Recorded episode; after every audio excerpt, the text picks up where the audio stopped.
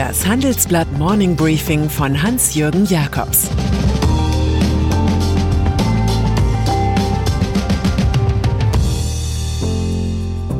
Guten Morgen allerseits. Heute ist Mittwoch, der 11. November, und das sind unsere Themen. Das Zukunftsgeschäft von BioNTech. Präsident peinlich und die Folgen. Bilanzreinigung im DAX. Dieser Podcast wird präsentiert von Amazon mit Dr. Marco Schöberl, der für den deutschen Amazon-Marktplatz verantwortlich ist. Was ist Quickstart Online? Quickstart Online ist ein kostenloses Wissensportal rund um das Thema E-Commerce.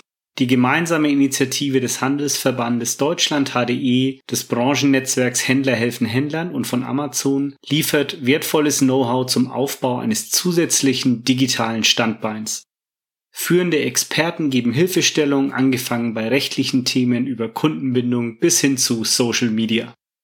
Mehr Informationen gibt es in den Show Notes.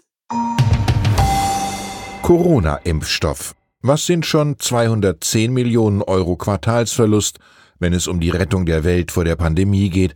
Was zählen 228 Millionen Forschungsausgaben, wenn heute ein Riesenvertrag mit der EU-Kommission abgeschlossen wird?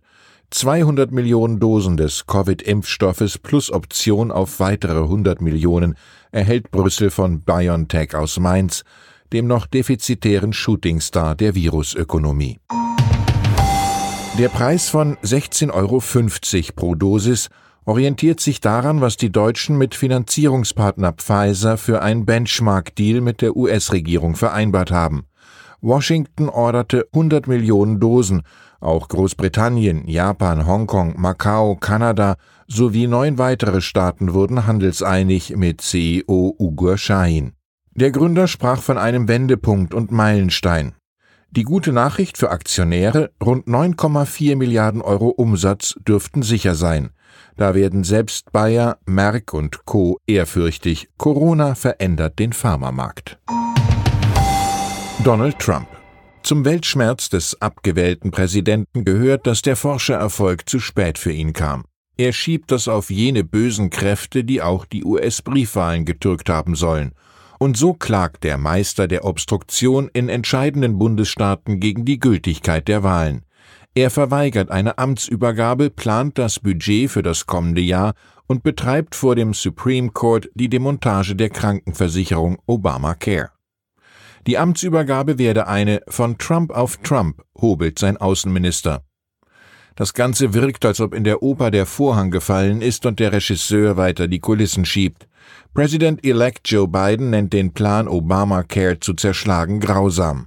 Die Weigerung Trumps, die Wahlniederlage anzuerkennen, sei peinlich. Doch nur für die eine Hälfte des Landes ist Trump ein moralischer Bankrotteur, für die andere ist er ein Last-Minute-Held. Jahresgutachten der Wirtschaftsweisen. Zu den Ritualen unseres Landes im November gehört die Übergabe einer dicken Schwarte an die Bundesregierung. Deren Vertreter lächeln artig, finden aber meist keine Zeit zur Lektüre des Jahresgutachtens, das fünf Top-Ökonomen die Wirtschaftsweisen da präsentieren. Heute hat der 1963 entstandene Sachverständigenrat zur Begutachtung der gesamtwirtschaftlichen Entwicklung wieder seinen großen Auftritt. Schon jetzt ist klar, dass man die Corona-Politik lobt und optimistisch ist. Die Wirtschaft werde nur um 5,1 Prozent schrumpfen, weissagen die Experten. 2021 gebe es dann wieder ein Plus von 3,7 Prozent. Die Forscher bei Wirtschaftsminister Peter Altmaier wiederum rechnen aktuell mit minus 5,5 Prozent, dafür aber im nächsten Jahr mit formidablen 4,4 Prozent.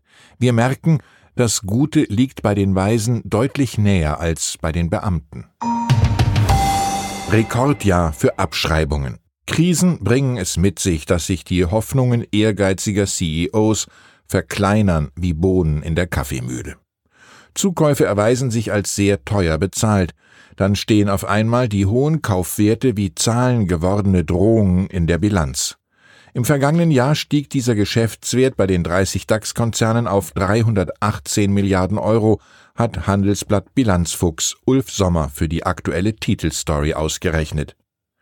In Zeiten schwindender Gewinne ist eine solche Rekordgröße ein Alarmwert.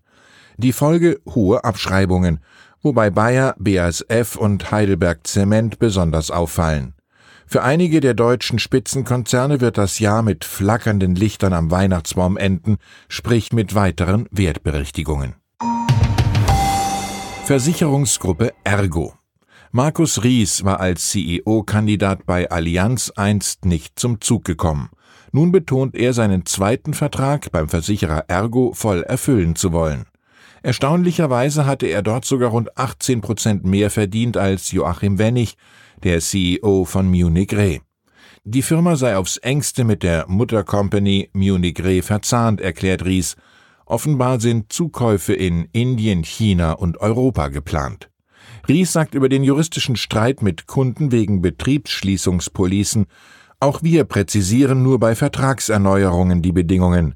Wenn die Kunden nicht zustimmen, kann es im Einzelfall zu Kündigungen kommen. Niemand kann erwarten, dass die Privatwirtschaft allein ein Pandemierisiko schultert. Und über das Enden der beliebten 100-prozentigen Beitragsgarantien in der Lebensversicherung sagt Ries dem Handelsblatt, die 100% Beitragsgarantie die wir bei einigen unserer neuen Policen noch anbieten, könnten dauerhaft nicht mehr in die Zeit passen.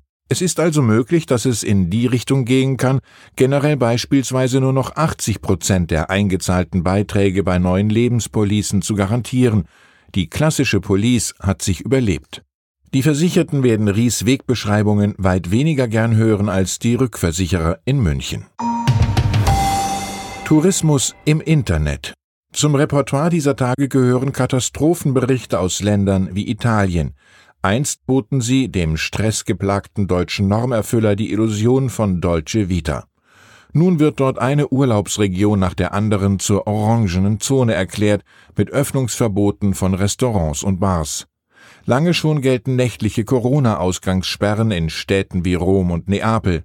Da bleiben nur Kopfreisen im Imperium des Internets. Das führt uns zum Lesen, Hören, Sehen Tipp des Tages. Man könnte also auf der Internetseite www.ilcolosseo.it durch das Kolosseum und das Forum Romanum flanieren, in den Führern dazu lesen und sich anschließend mit Rome Reborn 2.1 in die reanimierte antike Stadt am Tiber begeben. Der Impfstoff stillt unsere Sehnsucht nach Gesundheit. Die virtuelle Reise hält die Sehnsucht nach der Schönheit der Welt aufrecht. Investment Life. Ein bewegtes Jahr an den Aktienmärkten neigt sich dem Ende zu. Brexit, Handelskonflikte und Corona-Krise wirkten sich auf die Börsen aus. Nun folgte der US-Wahlkrimi. Welche Folgen haben die jüngsten Ereignisse für Anleger? Was erwartet uns im kommenden Jahr? Darüber spricht Chefredakteur Sven Affüppe am heutigen Mittwoch um 12 Uhr in der Digital Edition von Investment Live mit Ulrich Stephan, Chefanlagestratege von der Deutschen Bank, der Börsenexpertin Katja Dofel sowie Anahita Thoms, Vorstandsmitglied der Atlantikbrücke. Auch Sie können beim letzten Treffen des Anlegerforums 2020 live dabei sein. Hier geht es zur Anmeldung anmeldung.me-investment-live. Und dann ist da noch SAP. Heute erlebt Deutschlands wertvollster Konzern unrühmliche Szenen vor dem Heidelberger Landgericht. Die Gründe sind, sagen wir es vorsichtig, Unwuchten auf der Arbeitnehmerseite im Aufsichtsrat. Da klagt also tatsächlich der inzwischen ausgeschiedene Thorsten T gegen den Ex-Kollegen Ralf C. Es geht um ein Honorar für Unterstützungsleistungen zur Erlangung eines Aufsichtsratsmandats. Im Erfolgsfall könnte das Hunderttausende Euro ausmachen. Es sei darum gegangen, wie man kommuniziert, wie man E-Mails schreibt, Themen, wo ich viel Erfolg hatte, so der Kläger. Bei der Aufsichtsratswahl 2012 will er dem Newcomer ordentlich geholfen haben. Er zeigt einen Vertrag, den sein Kontrahent für gefälscht hält.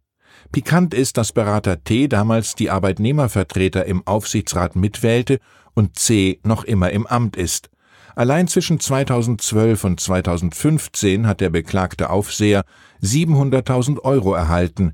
Im SAP-Streit gilt ein Bon mot des Börsenphilosophen André Costolani. Wenn's ums Geld geht, gibt's nur ein Schlagwort. Mehr. Ich wünsche Ihnen in aller Bescheidenheit einen erfolgreichen Tag. Es grüßt Sie herzlich Ihr Hans-Jürgen Jakobs.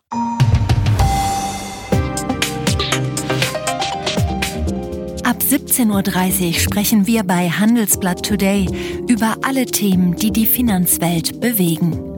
Für eine erfolgreiche und nachhaltige Anlagestrategie spielen verschiedenste Faktoren eine Rolle. Beim Thema Portfolioanalyse vertrauen daher viele Anleger erfahrenen Experten. Diese beurteilen die Investments regelmäßig kritisch und richten sie im Zweifel neu aus. Dieses und andere Themen präsentiert von unserem Initiativpartner, der Hypo Vereinsbank Private Banking. Das war das Handelsblatt Morning Briefing von Hans-Jürgen Jakobs, gesprochen von Peter Hofmann.